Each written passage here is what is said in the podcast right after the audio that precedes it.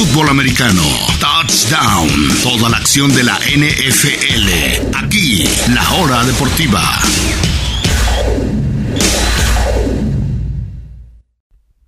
Estamos de regreso en la hora deportiva, mis amigas y amigos. Ya para cerrar el programa de hoy hablamos bastante, bastante de fútbol.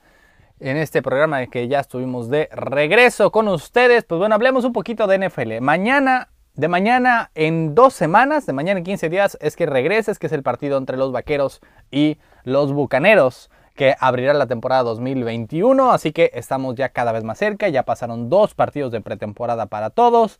Hemos podido ver algunos de los novatos principalmente, que era lo que más nos tenía, eh, nos daba curiosidad. Y la cuestión ahora es que hay varios, varios equipos en los que hay una, una controversia de mariscal de campo real, que no saben o que apenas hoy o ayer mismo anunciaron y saben quiénes van a ser sus mariscales de campo en la semana 1, insisto, para dentro de apenas dos semanas. El 9 de septiembre es el partido entre Dallas y Tampa Bay y para el 12 y 13 ya habrá jugado todo el mundo. Así que vamos a repasar un poquito cómo está la situación, qué creo que va a pasar y qué quisiera yo que va a pasar sumamente rápido de eh, los equipos con controversia de mariscal de campo en la NFL. Así que comencemos con la conferencia americana, si les parece, amigas y amigos. Comencemos con los Patriotas de Nueva Inglaterra, porque hay una conferencia, hay una persona, hay una controversia real sobre si será Cam o Mac. Cam Newton o Mac Jones. ¿Quién será el titular en la semana 1?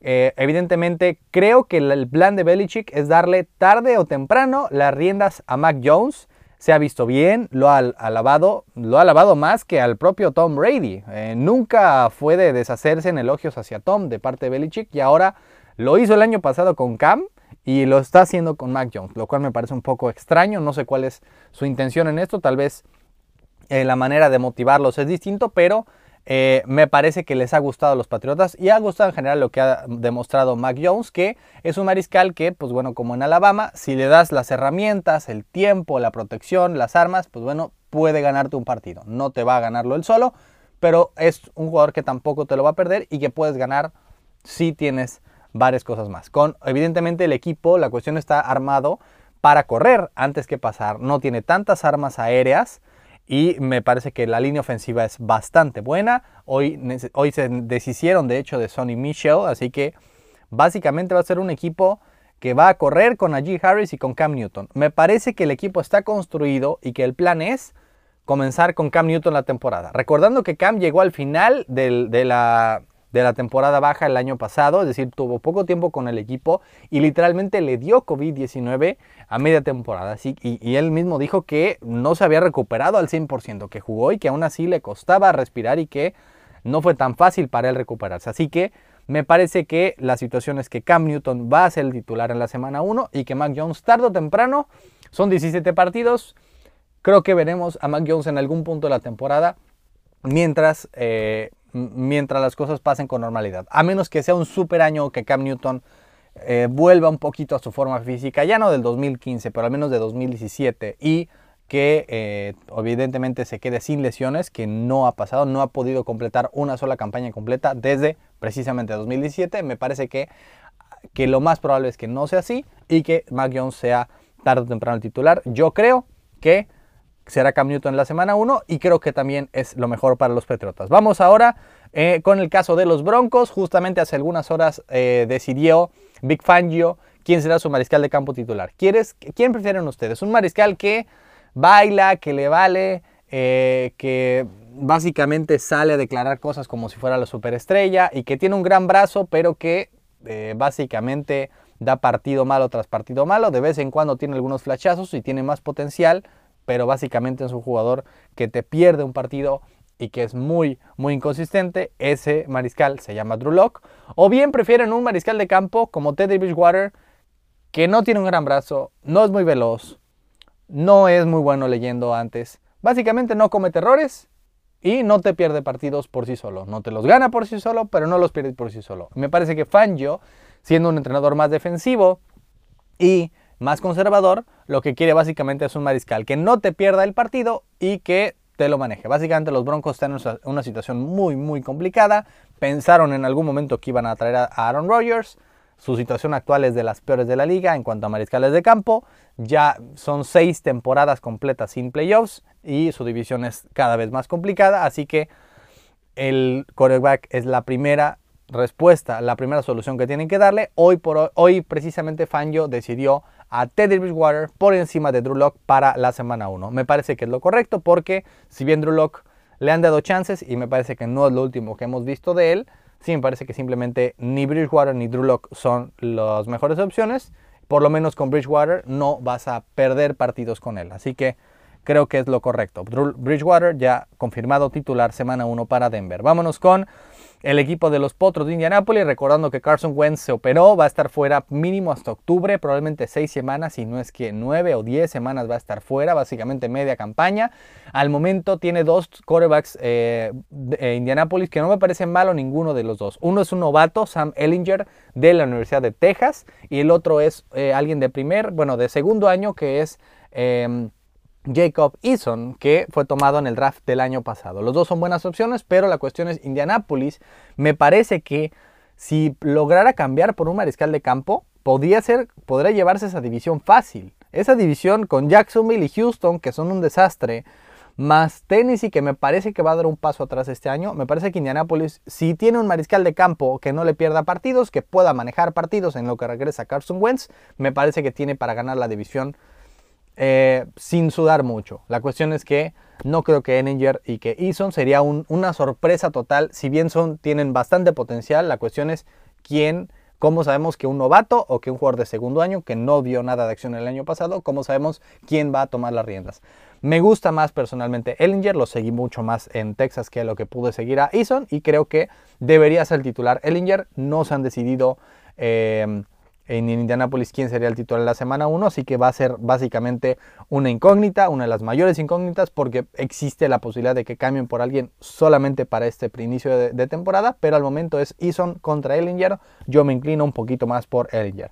Vámonos con el otro eh, equipo de la división que tiene controversia, el caso de Jacksonville, ya e igual al día de ayer una controversia bastante barata porque estaba Garner Minshew, que evidentemente no es el quarterback del futuro en Jacksonville, contra pues bueno, el quarterback de, que viene en una vez en una generación, que es Trevor Lawrence, pero al parecer, pues bueno, como hemos visto en esta temporada baja, en esta pretemporada, la línea ofensiva de Jacksonville, de Jacksonville apesta, y lo peor de todo es que ahora Travis Etienne, quien precisamente lo tomaron en la primera ronda, justo después de eh, Trevor Lawrence, al parecer tiene una lesión del pie que lo dejaría fuera todo el año. Sí, la mejor arma de Lawrence su compañero en Clemson por varios años, pues bueno, al parecer se perdería toda su campaña de novato, lo cual es una lástima total.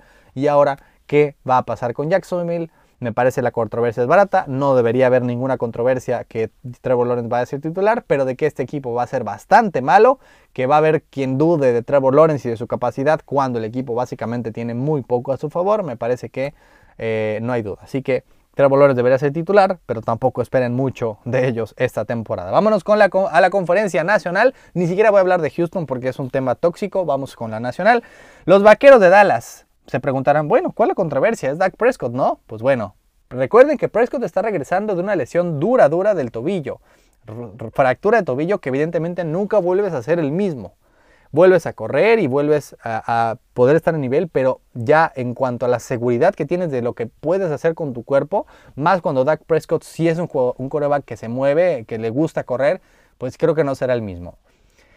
Ahora, la lesión de hombro de Dak Prescott ya la ha mencionado Troy Aikman, la ha mencionado Michael Irving, la ha mencionado Jill Brown, quien algunas trabajó para los vaqueros y que ahora es periodista, y Adam Schefter, que es uno de los periodistas más importantes de la NFL, cuatro periodistas o ex vaqueros cercanos han dicho, me preocupa el hombro de Dak. Toda la temporada va a tener que jugar limitado.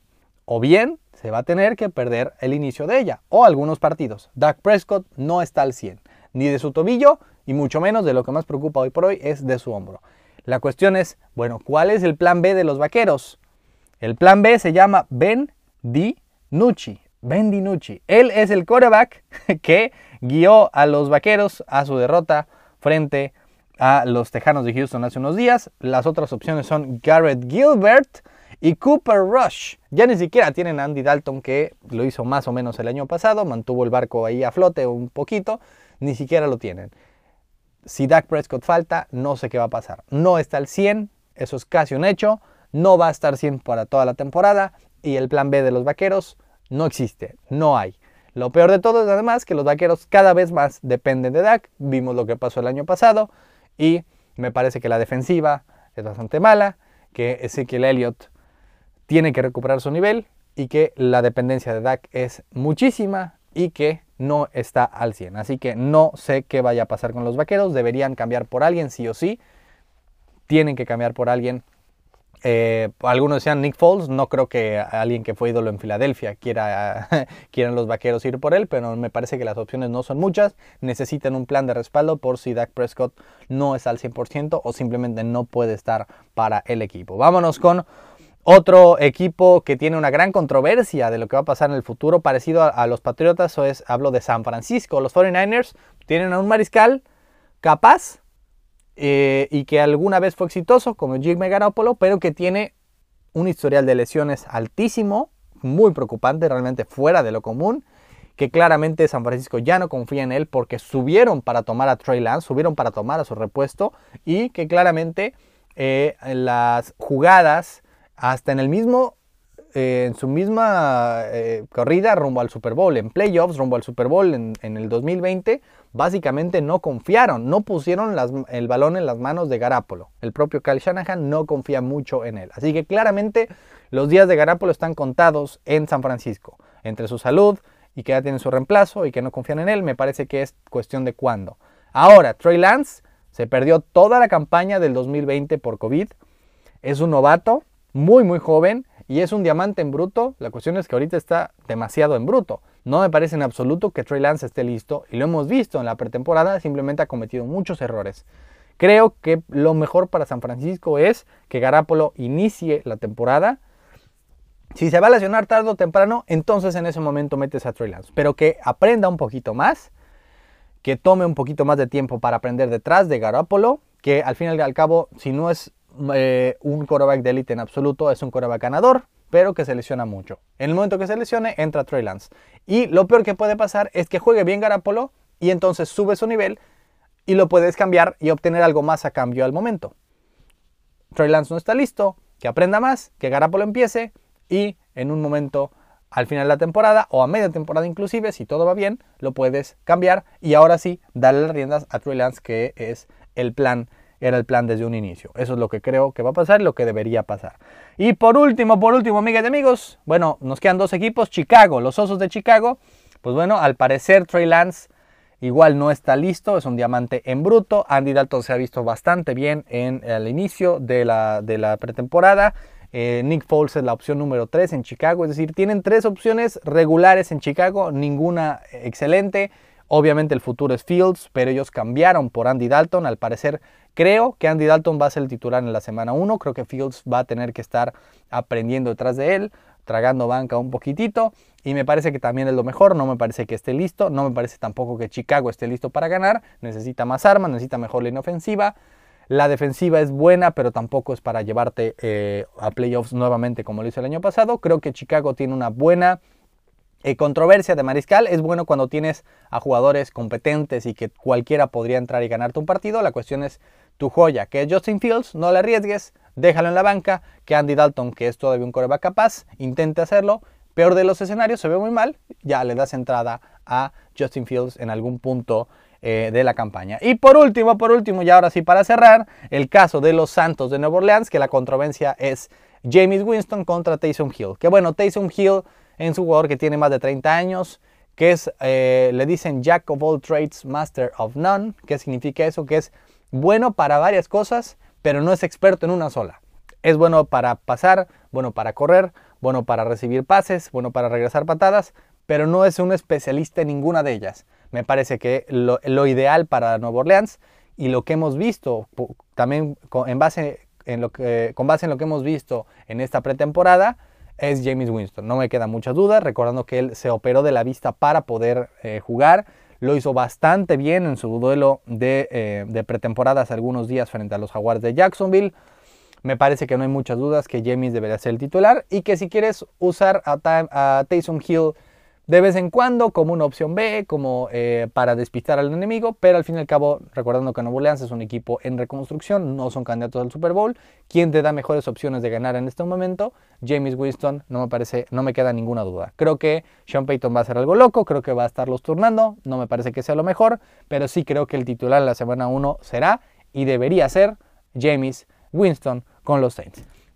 Pero bueno, ese fue el repaso súper rápido, recordando que eh, quedan dos partidos de pretemporada y ya para mañana, en dos semanas, comienza, por fin regresa, después de siete meses, siete largos meses, la NFL, la temporada más larga de la historia. Y con esta nos despedimos, amigas y amigos.